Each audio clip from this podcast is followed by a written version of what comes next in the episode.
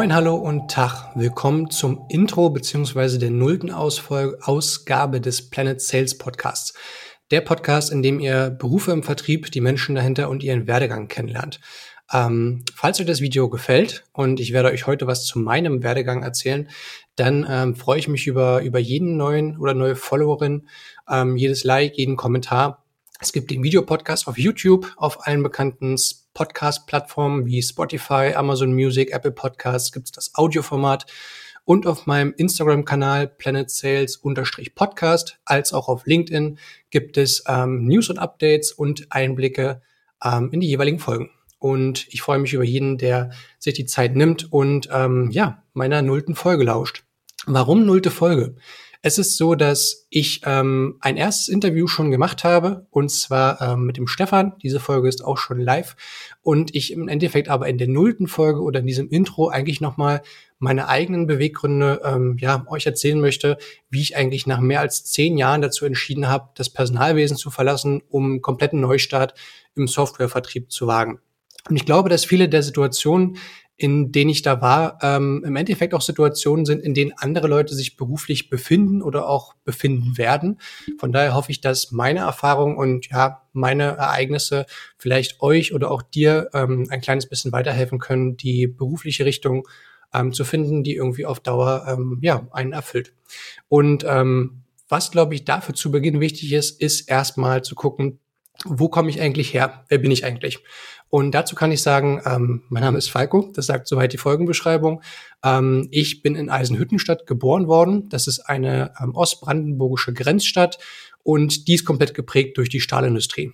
Das ist eine Planstadt. Es gab dort äh, zuerst das Stahlwerk, dann wurde in DDR die dazugehörige Stadt gebaut und das zieht sich eigentlich bis heute durch. Das ist eine sehr, ja, ich würde mal sagen, wirtschaftlich eintönige Region gibt das Stahlwerk, gibt die Zulieferer, ähm, gibt, glaube ich, abseits dieser so industriellen Richtung eigentlich wenig Optionen für junge Leute, dort einen Beruf zu vergreifen, ergreifen, wenn man jetzt mal vom Gesundheitswesen und vielleicht vom Handwerk irgendwie absieht, was man so in jeder Region findet. Und was man auch dazu sagen muss, ich bin Arbeiterkind und Erstakademiker. Ähm, das heißt, ich bin und also ich war damals und bin immer noch der einzige in meiner Familie, ähm, der studiert hat. Es gab niemanden, den ich damals zu meiner Schulzeit irgendwie so nach ähm, ja, Hochschultipps, ähm, nach äh, Studiengangseinschätzung fragen konnte. Ich habe das im Endeffekt mit der Schule, mit der Berufsberatung, mit meiner eigenen Recherche im Internet machen müssen. Und ähm, das hat so ein bisschen auch dazu geführt, dass man ehrlicherweise, wenn wir soweit jetzt zu Kapitel 1 kommen, ähm, uns erstmal angucken, wer war ich eigentlich, als ich mein Studium ähm, angefangen habe und meine Schule abgeschlossen habe. Und zwar war es so, mein Vater ist gelernter Schlosser, arbeitet dort im Stahlwerk. Meine Mutter hat äh, auch dort ihren Beruf gelernt, zwischenzeitlich lange bei Praktika gearbeitet. Aber klar, das sind natürlich die Berufe der Eltern, die einen erstmal prägen und vor allem die Berufe, die man auch kennt, wo man einfach von Erzählungen viel weiß, was die Leute so täglich machen. Dementsprechend im Bekanntenkreis waren eben viele Handwerker, Leute, die in Instandhaltungsberufen arbeiten, äh, Krankenpfleger und ja, das sind halt so die Berufe, die man kennt. Und alles andere war mir relativ fremd. Und als es dann irgendwann zum Abi kam, muss ich auch sagen, dass mein Berufswunsch, ähm, heute kann ich drüber lachen, so ungefähr sich beschreiben lässt als äh, viel Sicherheit, wenig machen und ein ganz gutes Gehalt verdienen. Und ich weiß, dass ich damals unbedingt ein duales Studium machen wollte, ähm, weil ich studieren wollte. Ähm, ich hatte sehr gute Noten in der Schule zum Glück und ähm, wusste aber, ich will eigentlich nicht meinen Eltern sozusagen auf der Tasche liegen, auch wenn die mich wahrscheinlich unterstützt hätten. Ähm, aber ich wollte einfach finanziell schon weiter unabhängig sein, hatte einfach keine Ahnung, in welche Richtung ich gehe. Und ich dachte damals so, ja, öffentliche Verwaltung, das waren halt so die begehrten Studienplätze dort in Eisenhüttenstadt und Umgebung. Das wäre irgendwie was. Und man wusste so aus dem eigenen Freundeskreis, da bewerben sich viele Leute mit den Einser-Abis drauf und dann muss ja irgendwie was dran sein, dass es eine attraktive Karriereoption ist. Und andererseits ähm, gab es die Option Bank, dass ich irgendwie damals dachte, Mensch, irgendwie Bank, die, die Leute tragen Anzüge, man weiß, die verdienen gut. Äh, als Schüler hast du natürlich absolut keine Ahnung, was eigentlich dort so im Inneren der Bankfiliale äh, passiert, außer dass dort Kredite vergeben werden. Aber das war auch so eine Richtung, mit der ich dann bei meiner Berufsberaterin in der Arbeitsagentur saß, ihr das so beschrieben habe, dass ich gerne duale Studien machen würde. Ähm, und irgendwie scheine ich mit meiner Beschreibung direkt was bei ihr ausgelöst zu haben, weil sie als nächstes dann den Flyer ähm, des dualen Studiums der Arbeitsagentur rübergeschoben hat und so mit dem Finger direkt drauf gezeigt hat.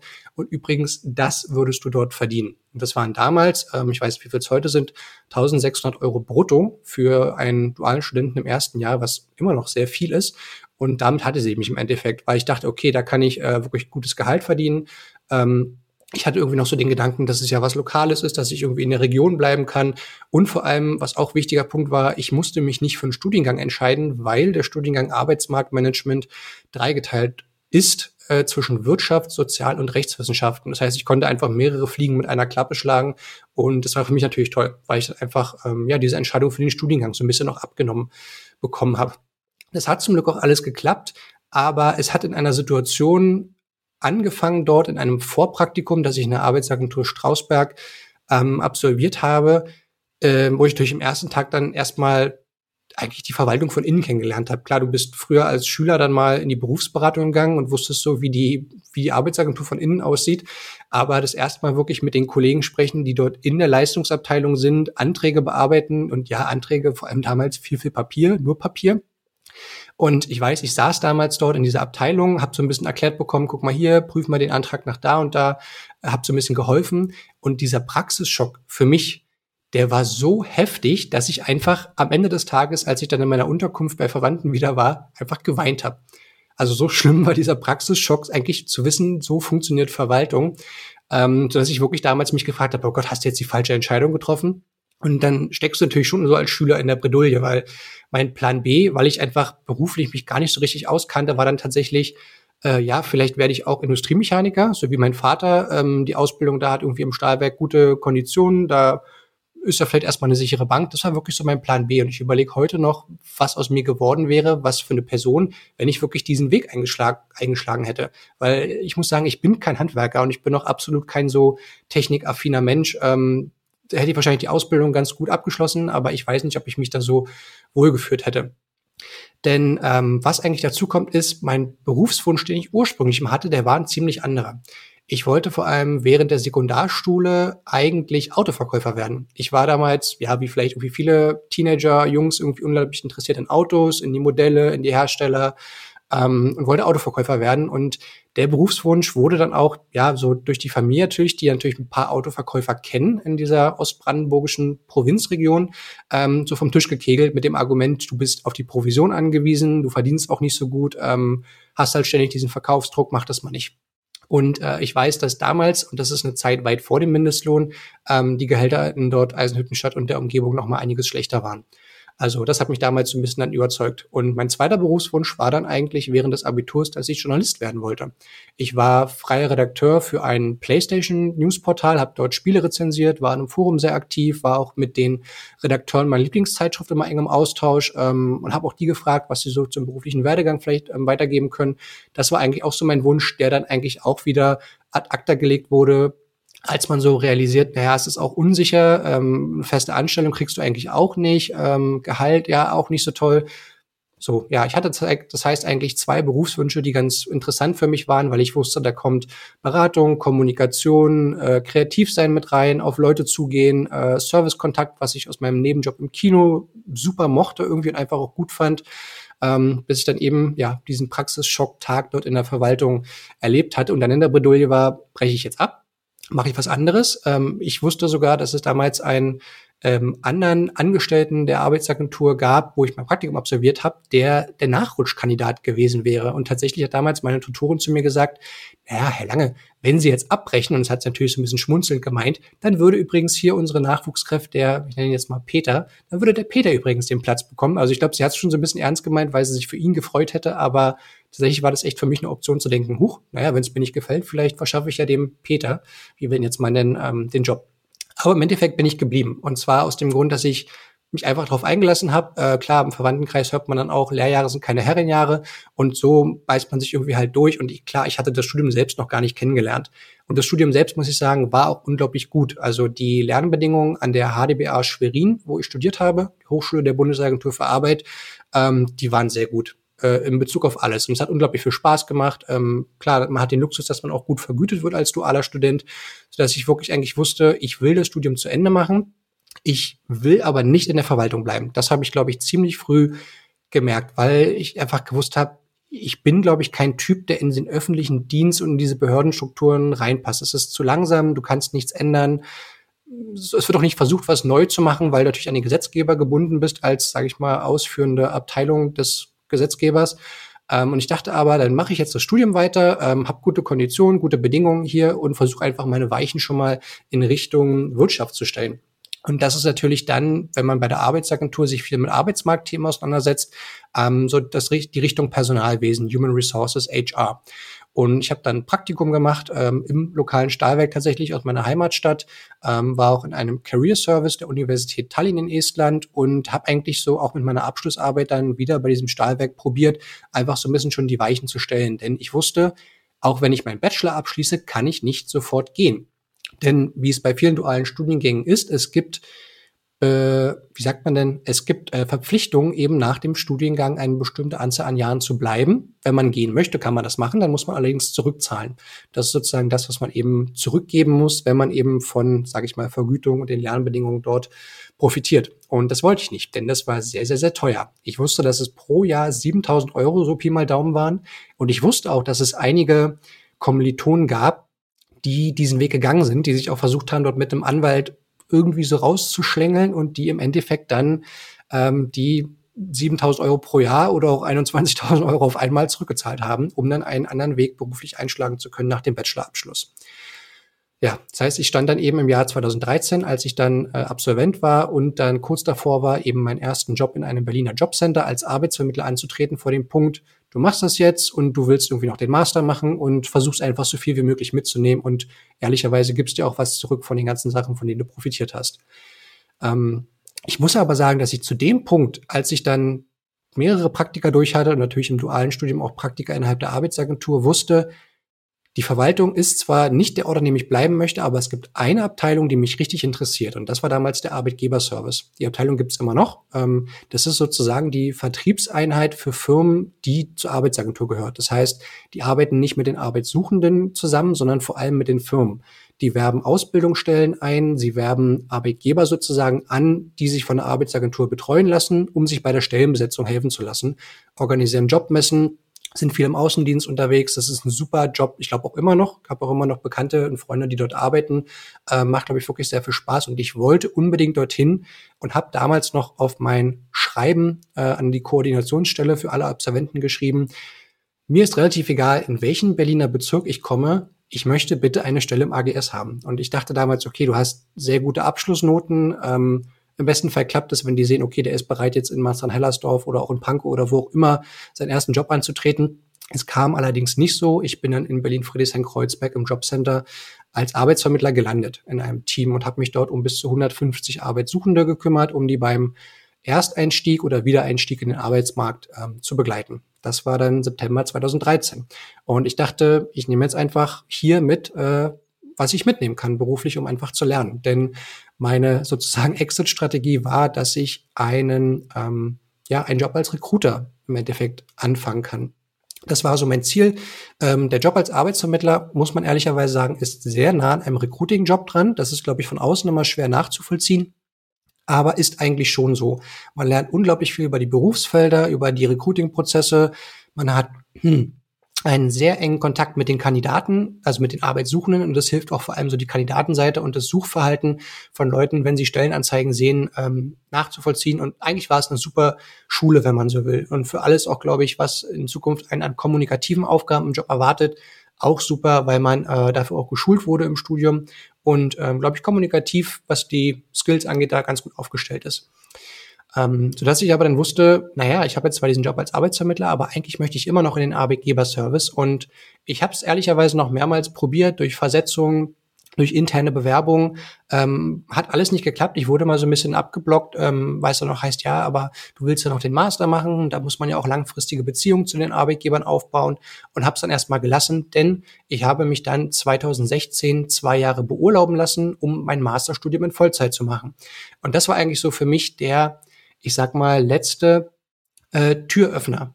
Und zwar der Türöffner Richtung Wirtschaft. Zu wissen, wenn ich den Master in der Tasche habe, ähm, dann möchte ich gerne in die Wirtschaft wechseln. Und deswegen habe ich mir tatsächlich damals eine imaginäre To-Do-Liste erstellt mit Berufsfeldern, die ich kennenlernen wollte. Und auf dieser Berufsliste stand zum Beispiel ganz oben der Vertrieb. Ich wollte damals äh, mehr über dieses Berufsfeld Vertrieb ähm, kennenlernen. Ich wollte aber auch andere Industrien kennenlernen, zum Beispiel Anbieter von Jobbörsen oder Recruiting-Tools, sozusagen eigentlich die IT-Software-Anbieter hinter den Recruiting-Lösungen mit den Firmen oder auch die Arbeitsagentur vielleicht täglich zu tun haben, einfach um so einen Blick hinter die Kulissen zu bekommen. Ähm, da waren auch noch ganz andere Sachen drauf. Ich habe auch viele der Punkte abhaken können, auch durch ja, freiwillige Engagements. Ähm, und habe dann einen Werkstudentenjob in der Abteilung Pre-Sales ähm, B2B E-Recruiting bei Xing bekommen. Das war eigentlich für mich die perfekte Kombination von, du möchtest eine Vertriebsabteilung kennenlernen und du möchtest den Blick hinter die Kulissen eines HR-Tech-Anbieters haben.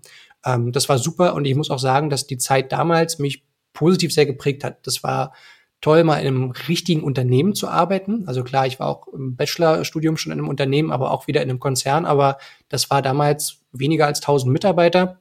Schon ziemlich, also sehr modern und einfach ein kompletter Kulturschock.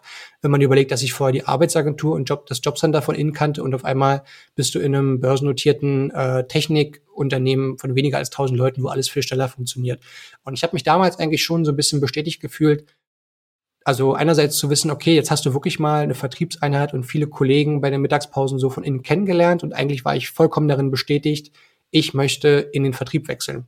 Und ich möchte gerne den Vertrieb von einem Produkt wechseln, was eben noch irgendwo so mit diesem Thema Personalwesen und Recruiting was zu tun hat. Und ich weiß, ich saß dann damals ähm, mit einem Arbeitskollegen in der Mittagspause und habe den ausgefragt, der war damals Account Manager. Ähm, und irgendwann so nach meinem Fragenkreuz vorher hat er dann auch gesagt, du Falco, bewirb dich doch einfach als Junior Account Manager. Ich habe das Gefühl, das passt super. Und ich hätte es auch gern gemacht, aber der Punkt war, ich konnte nicht. So wie es damals dann bei der Arbeitsagentur äh, mehrere Punkte gab, an denen ich sozusagen abgeblockt wurde für diese Arbeitgeberservice-Stelle, ähm, war es nicht möglich, jetzt nach dem Studium bei Xing zu bleiben, denn ich hatte noch ein halbes Jahr Verpflichtung offen. Und ich wusste, wenn ich dieses halbe Jahr durch eine Kündigung abwenden will, dann muss ich immer noch mehrere tausend Euro zurückzahlen. Und das wollte ich einfach nicht. Das heißt, ich habe so ein bisschen äh, resigniert, war auch traurig und bin dann im Endeffekt von Hamburg, wo ich meinen Master an der Universität Hamburg gemacht habe, wieder zurück nach Berlin gegangen, hatte noch einen letzten Punkt auf meiner To-Do-Liste für diese Freistellung und zwar wollte ich Recruiting und Employer Branding gern in einem großen Unternehmen kennenlernen. Und das hat am Ende geklappt über ein Praktikum bei der Deutschen Bahn. Die Deutsche Bahn hatte ich damals noch gar nicht auf dem Schirm. Ähm, ich habe natürlich, wie glaube ich, die meisten gar nicht verstanden, was die Deutsche Bahn macht, außer dass eben Züge durch Deutschland fahren. Ähm, habe aber dann eine Stelle gehabt, wo ich in der strategischen Grundsatzabteilung für Talent Acquisition, also für die Personalgewinnung, unterkommen konnte. Und das hat so einen richtigen, wie sagt man, so einen richtigen Endorphin-Ausstoß irgendwie bewirkt. Und zwar habe ich gemerkt, alles, was ich bisher zu HR, zum Recruiting, zum Arbeitsmarkt wusste, das habe ich plötzlich zusammenbringen können. Das hat irgendwie alles Sinn gemacht. Die Career Service Arbeitsweise aus der Hochschule zu kennen, die Arbeitsagenturen, die Förderinstrumente von Xing, so den Blick hinter die Kulissen. Ähm, deswegen hat es super Spaß gemacht, plötzlich eben kon äh, konzeptuell sagt man das so, konzeptuell, naja, jedenfalls an Konzepten für die Personalgewinnung arbeiten zu können. Ähm, und ich hatte ein super Team. Ich konnte in Berlin sein, äh, damals die Stadt, in der ich auch weiter wohnen wollte. Und so war das echt für mich super. Und ähm, das war eigentlich so dann auch der ausschlaggebende Punkt zu versuchen, wenn meine kompletten drei Jahre in der Arbeitsagentur abgeleistet ist, wenn meine Masterarbeit auch fertig geschrieben ist, dann möchte ich als Referent zur Bahn gehen. Und das hat, das war dann im Oktober 2018 auch geklappt. Und ich muss sagen, nachdem ich dort als Referent und eigentlich auch ein bisschen als Trainee eingestiegen bin in verschiedenen Abteilungen der Personalgewinnung, war ich unglaublich zufrieden und auch glücklich. Also dieser Wunsch, den ich eigentlich seit Jahren schon mit mir rumgetragen habe, von eben diesem Autoverkäuferwunsch in der Sekundarstufe zu, du möchtest irgendwie diese Vertriebseinheit bei der Arbeitsagentur kennenlernen, das war irgendwie alles plötzlich weg, weil ich dachte, okay, jetzt hast du wirklich einen Job, den du magst, ähm, alles ist super. Und ich glaube, der erste Punkt, in dem ich wirklich dann wieder angefangen habe zu überlegen, ist das eigentlich das, was ich machen möchte? Und bin ich glücklich in dem Job, war dann tatsächlich durch die, äh, ja, durch die Pandemie, durch das, äh, den Homeoffice-Start im März 2020 und auch die damit verbundene Elternzeit. Weil ehrlicherweise in der Elternzeit, und ich bin dann im Dezember 2019 Papa geworden, ähm, da hast du natürlich, also frei, Freizeit. Eltern werden jetzt lachen. Man hat Freizeit von der Arbeit. Natürlich kümmerst du dich dann um dein Kind und um die Familie. Aber du hast plötzlich viel mehr Distanz zu deinem Job und reflektierst irgendwie auch viel mehr und gewinnst einfach auch so ein bisschen Abstand, um so ein bisschen aus der eigenen Haut rauszuschlüpfen, um dann eigentlich von oben nochmal so zu überlegen, okay, was machst du jetzt eigentlich? Äh, wo willst du hin? Was macht dir Spaß? Was macht nicht Spaß? Und das vor allem in Verbindung mit dem Homeoffice während Corona, das, das hat, glaube ich, so, ein, so eine Art Selbstfindungstrip, auch wenn es jetzt ziemlich esoterisch klingt, ausgelöst. Denn im Homeoffice habe ich irgendwann gemerkt, ähm, klar, anfangs ist es ein bisschen witzig und haben, ist jetzt zu Hause, hoffentlich ist man bald wieder im Büro. Ja, hat sich hier doch ein bisschen hingezogen, wie wir jetzt merken. Ähm, aber zu Hause hast du kein Arbeitsweg, auf dem du irgendwie Podcasts hörst, Nachrichten liest. Du hast die Mittagspause mit Kollegen nicht, die ganz unterhaltsam sind, um dich einfach auszutauschen. Du hast das nette, coole Büro nicht. Ähm, und dann merkst du, wenn du zu Hause arbeitest am Esstisch, und ich sitze jetzt immer noch hier an diesem Esstisch und nehme den Podcast auf, das bist nur du und dein Job. Und du hast vielleicht noch Meetings und Videocalls, aber die sind einfach überhaupt nicht befriedigend, egal ob man jetzt die Kamera anmacht. Und ich glaube, wenn man sozialer Mensch ist, der irgendwie diese Interaktion braucht, dann ja, ist einfach ermüdend.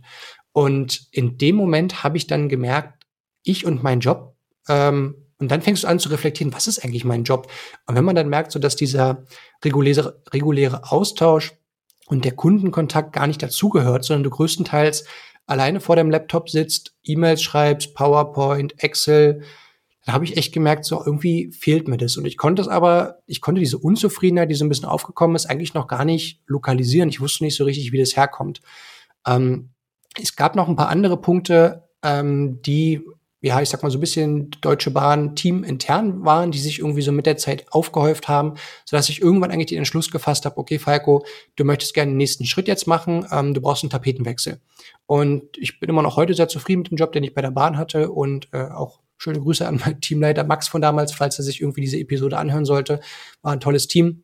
Aber der Tapetenwechsel war dann irgendwie notwendig und ich bin dann zu BASF gegangen, die ein Shared Service Center für den Konzern in Berlin betreiben, wo auch die Personalgewinnung dazugehört. Und ich war anfangs euphorisch, weil ich dachte, ähm, coole Konditionen, irgendwann ist dein Arbeitsweg noch kürzer, weil du 20 Minuten Spaß pro Weg, äh, ist ein anderer Konzern, das heißt ganz andere ja, einfach ein anderer Konzern irgendwie. Das war spannend für mich, das kennenzulernen, eine andere Industrie, ein richtiges Unternehmen, äh, nicht dieser Staatskonzern, wirklich börsennotiertes, großes Unternehmen, ähm, wo vielleicht einfach ein anderer Wind irgendwie auch weht. Da war ich sehr gespannt drauf.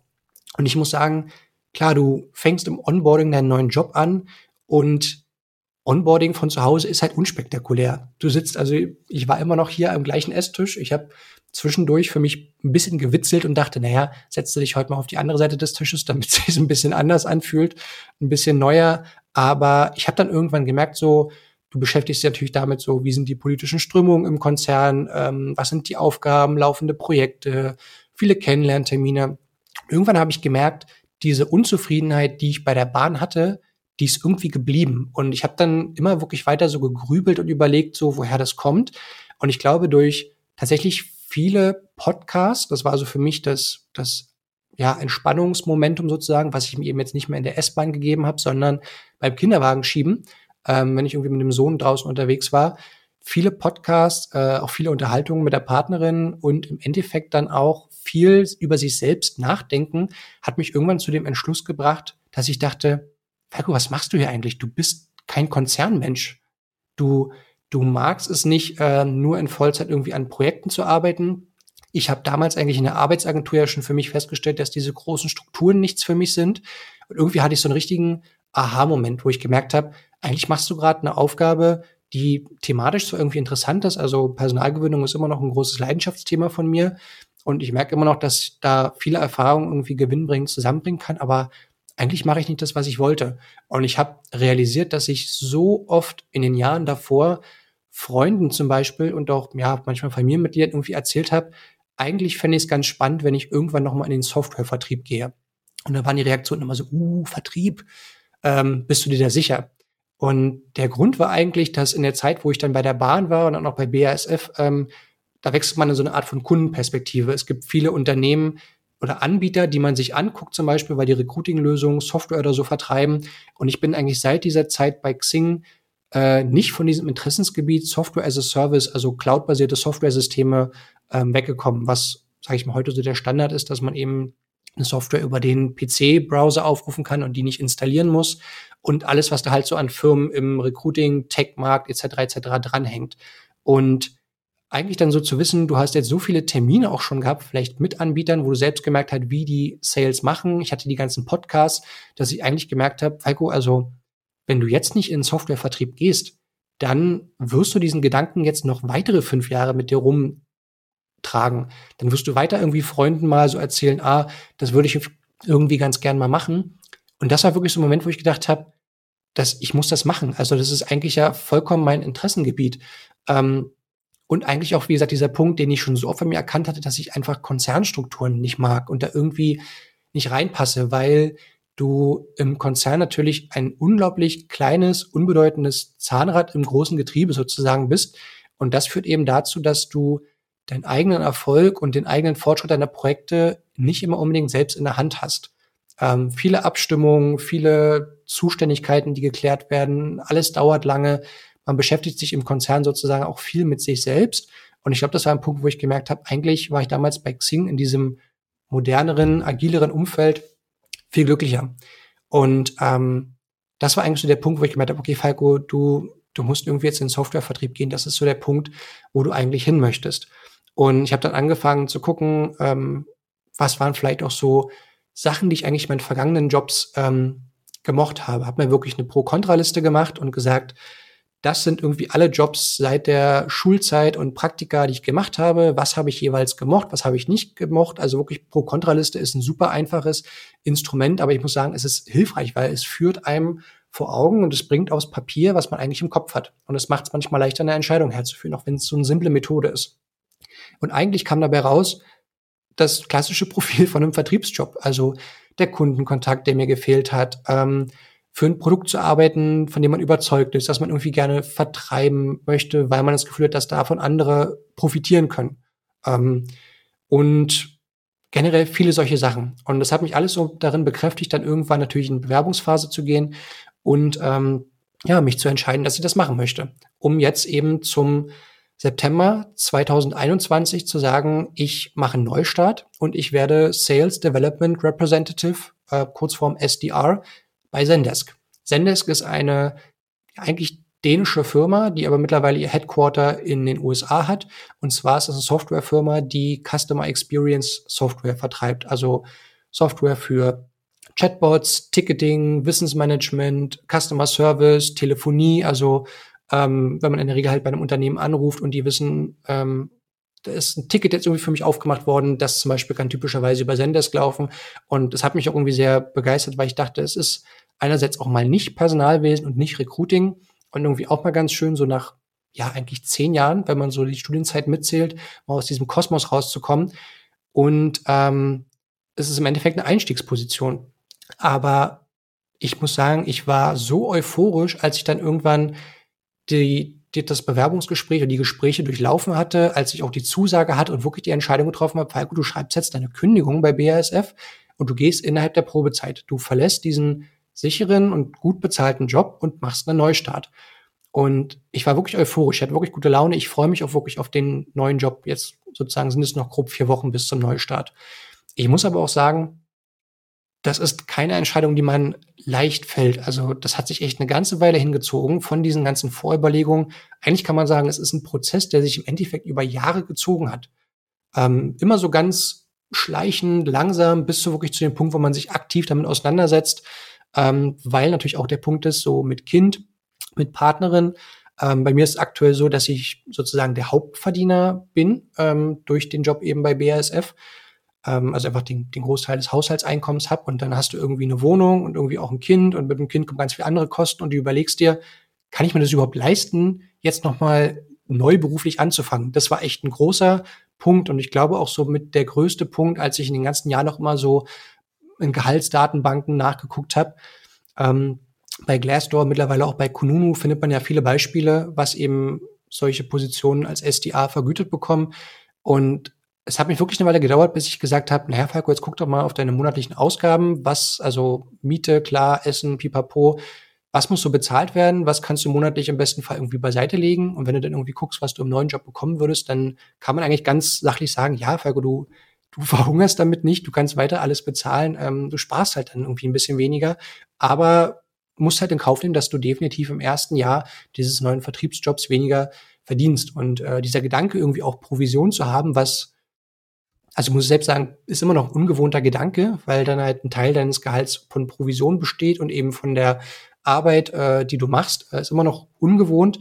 Aber ähm, ja, im Endeffekt irgendwann sagt man, man hat auch ein bisschen das Vertrauen natürlich in die eigene Arbeit, dass man es gut machen wird, ähm, sodass ich dann auch diesen Punkt für mich abgehakt habe und gesagt habe, du hast eigentlich jetzt alles an Vorbereitung getroffen, um diesen Neustart zu wagen. Und wie gesagt, das hat sich so über so viele Jahre gezogen, eigentlich äh, so viele Jahre, wo man im Personalwesen schon irgendwie verankert war, auch gedanklich, ähm, dass ich auch gemerkt habe, viele Leute, mit denen ich diesen Gedanken überhaupt geteilt habe, diesen Neustart zu machen, ob das äh, ja auch in vergangenen Jahren ehemalige Kollegen, Mitarbeiter waren, auch Freunde, Bekannte, irgendwie, mit denen man keinen so engen Draht hat, dass tatsächlich irgendwie von vielen auch der, das Feedback war, wow, ich bewundere das so ein bisschen, weil man merkt, dass viele Leute im persönlichen Umfeld und auch auf der Arbeit, die haben diesen Gedanken so, also jetzt nicht ausbrechen zu wollen, um irgendwie ihr, ihr Hippie-Leben irgendwo zu beginnen, aber einfach eigentlich was beruflich anderes zu machen, was ihnen vielleicht mehr Spaß macht, von dem sie sogar stellenweise wissen, was es wäre, aber sie es dann doch nicht machen, weil mit geringer Jobsicherheit verbunden, mit geringerem Einkommen. Und man merkt, dass es viele Leute bewegt, sodass ich echt überrascht war, mehrmals eben diese Feedback zu bekommen, wow, ich, ich bewundere das so ein bisschen, ähm, dass du diese Entscheidung getroffen hast. Und dann merkt man einfach, man ist nicht alleine, auch mit diesem Grübeln manchmal. Und ich glaube, dass auch viele Leute dieses mit sich selbst ähm, klarkommen und sich selbst zu reflektieren, wahrscheinlich gerade im Homeoffice noch viel stärker ähm, auch gemacht haben, als sie es vorher gemacht hätten, weil du einfach auch gedanklich mehr Zeit hast. Du hast die Ruhe in der Regel zu Hause und äh, ab und zu die Zeit und du fängst einfach an zu grübeln. Und ein gutes Beispiel dafür ähm, kann man auch sagen, ist zum Beispiel die Zeit, als ich Werkstudent ähm, während des Masterstudiums in Hamburg war. Man tauscht sich so mit den Kommilitonen aus und im Masterstudium, muss ich sagen, war es schon so, alle hatten natürlich irgendwo schon Berufserfahrung, Praktika, Jobs, äh, Ausbildung vorher und waren schon relativ karriereorientiert, um zu wissen, was sie eigentlich als nächstes machen wollen. Und viele haben gesagt, so ja, ich mache jetzt diesen HR-Job und so, ist ja gut für den Lebenslauf, vielleicht macht das irgendwie eine Tür auf für den ersten Einstiegsjob. Aber ehrlicherweise haben viele gesagt, eigentlich würde ich auch gern lieber in einem Café arbeiten. Ähm, weil sie gesagt haben, so ja, irgendwie Service, Kundenkontakt, irgendwie, das ist schon ganz cool, aber wie sieht es denn im Lebenslauf aus? Ähm, und das war wirklich ein Kommentar, der mir auch dann eigentlich wieder so eingefallen ist, weil man wieder so ein Beispiel dafür hat, wie viele Leute es eigentlich in gedanklich mit sich herumtragen, was anderes zu machen und in dieser Berufsfindungs-, vielleicht sogar Selbstfindungsphase sind. Und ähm, als ich so diesen Entschluss für mich gefasst hatte, auch, ähm, ich möchte jetzt in den Vertrieb gehen, ich werde in den Vertrieb gehen, habe ich auch für mich gesagt, dieser Berufsfindungsprozess, den ich eigentlich bei so vielen Menschen auch begleitet habe, als ich selbst noch Arbeitsvermittler war und den ich sozusagen jetzt auf mich selbst angewendet habe, das möchte ich irgendwie als Format festhalten. Und für mich war das so, nachdem ich auch im ähm, Freundeskreis ähm, einen Podcast gestartet habe, den Charmlippen-Podcast, ähm, dass man irgendwie sich dann halt mit dem ganzen Format auseinandersetzt, so was muss man da machen für ein Upload, was für Tools braucht man dafür, dass ich dachte, eigentlich ist Podcast für, mein, für mich das richtige Format, um diese Erfahrung weiterzugeben. Und äh, ja, ihr hört das heutige Resultat. Ähm, Planet Sales, ähm, der Podcast, um Berufe im Vertrieb kennenzulernen und auch die Menschen und den Werdegang dahinter. Denn ich habe in der Zwischenzeit auch mit so vielen Leuten gesprochen und das natürlich auch bei der Recherche gemerkt, der Werdegang irgendwie im Vertrieb ist so oft völlig verschieden. Also man hat so, glaube ich, dieses sehr negativ geprägte Bild vom Draufgänger, äh, Großmaul, ähm, Leute, die halt mehr quatschen, als die sozusagen abliefern. Und man merkt eigentlich, dass es Leute gibt mit einem völlig verschiedenen Background, die irgendwann auch in einem Vertriebsjob landen und eben auch erfolgreich sind, ohne dieses Klischee zu bedienen. Dass es ganz viele Leute gibt, die dieses Klischee nicht bedienen. Und genau, das ist irgendwie der Grund gewesen, um zu sagen, ich nehme meine eigenen Erfahrungen ähm, und versuche eben vielleicht über weitere Interviews mit Vertriebsleuten, über ihren Werdegang eigentlich auch ein bisschen das Berufsfeld eben zu erklären, was ich ähm, selbst lange recherchieren musste und vielleicht auch Leute ein bisschen davon hoffentlich irgendwie profitieren zu lassen, ähm, was ich selbst durchgemacht habe in den letzten Monaten und Jahren, wie mein Werdegang war, ähm, wo ich gegrübelt habe, was so vielleicht Sackgassen waren. Ähm, das war eigentlich für mich ein großer Antrieb, dann das in einem Podcast-Format äh, festzuhalten. Und ja, so kann man sagen, von dem Moment, wo man so für sich sagt, ich möchte äh, ein gutes duales Studium haben, sicher und vergütet, äh, zu, ich möchte in der Verwaltung arbeiten, schnell von der Verwaltung wegzukommen, ähm, natürlich trotzdem diese Lehrjahre zu haben von Studium und auch der Verpflichtung in der Arbeitsagentur, aber eigentlich auch jetzt zu sagen, ja, klar, wenn ich jetzt im Lotto gewonnen hätte und ich hätte diese Ablöse sozusagen zahlen können, hätte ich es gemacht, weiß ich nicht. Denn im Nachhinein war die Zeit trotzdem so lehrreich, auch für alle Jobs, die ich jetzt danach gemacht habe und auch eigentlich für mich selbst und was mich, glaube ich, so als Charakter auszeichnet, dass ich es nicht missen möchte. Und klar, irgendwie ist dann recht viel Zeit vergangen über eben den Masterstudium nochmal, aber irgendwann merkt man so, dass es eigentlich alles kleine Puzzlestücke sind, die so in der eigenen Vita dafür sorgen, dass man sich so selbstberuflich ähm, findet. Und genau, ich hoffe, dass ihr ähm, mein Podcast-Format dahingehend gewinnbringend findet, ähm, dass ihr vielleicht irgendwie Spaß daran habt, selbst irgendwie ein paar von diesen Biografien in den Folgen kennenzulernen. Wie gesagt, die Folge eins mit dem Stefan ist schon online. Der ist gelernter Koch und ist mittlerweile Büro- und Objekteinrichter im Außendienst ähm, und stattet unter anderem Privatjachten mit Möbeln und Bodenbelegen etc. aus. Und ähm, ich würde mich freuen, wenn ich euch als Follower gewinnen kann, wenn ihr Kommentare da lasst. Wie gesagt, gerne auch ein Like, ähm, je nachdem, wo es möglich ist, hier auf YouTube. Ähm, folgt mir auf Spotify, Apple Podcasts, hinterlasst auch gerne auf Apple Podcasts eine Bewertung. Das ist, glaube ich, das einzige Portal, wo man auch Podcasts bewerten kann. Und ähm, ja, folgt mir vielleicht für weitere News zu den kommenden Folgen bei Instagram, Planet Sales Podcast oder auch bei LinkedIn, wo ich auch noch kleinere, ähm, ja, sozusagen Snippets und Einblicke zu den Folgen dann veröffentlichen werde und mich über jegliches Feedback auf allen Kanälen freue, ähm, um dieses kleine Hobby Nischenprojekt in den nächsten Monaten ähm, irgendwie voranzutreiben. Denn ja, ich starte das erstmal, weil ich glaube, dass es vielleicht für manche Leute ähm, irgendwie toll sein könnte, dort ähm, zu lauschen, diesen Erfahrungen und hoffe, dass ich dir damit in dieser letzten gut halben Stunde auch einen interessanten Einblick geben könnte ähm, und stehe natürlich jederzeit auch für Fragen zur Verfügung, wenn Fragen in irgendeiner Form auftreten. Von daher vielen Dank, dass du zugehört hast. Ich ähm, freue mich auf alle Einsendungen und ja, schließe damit diese nullte Folge Planet Sales Podcast.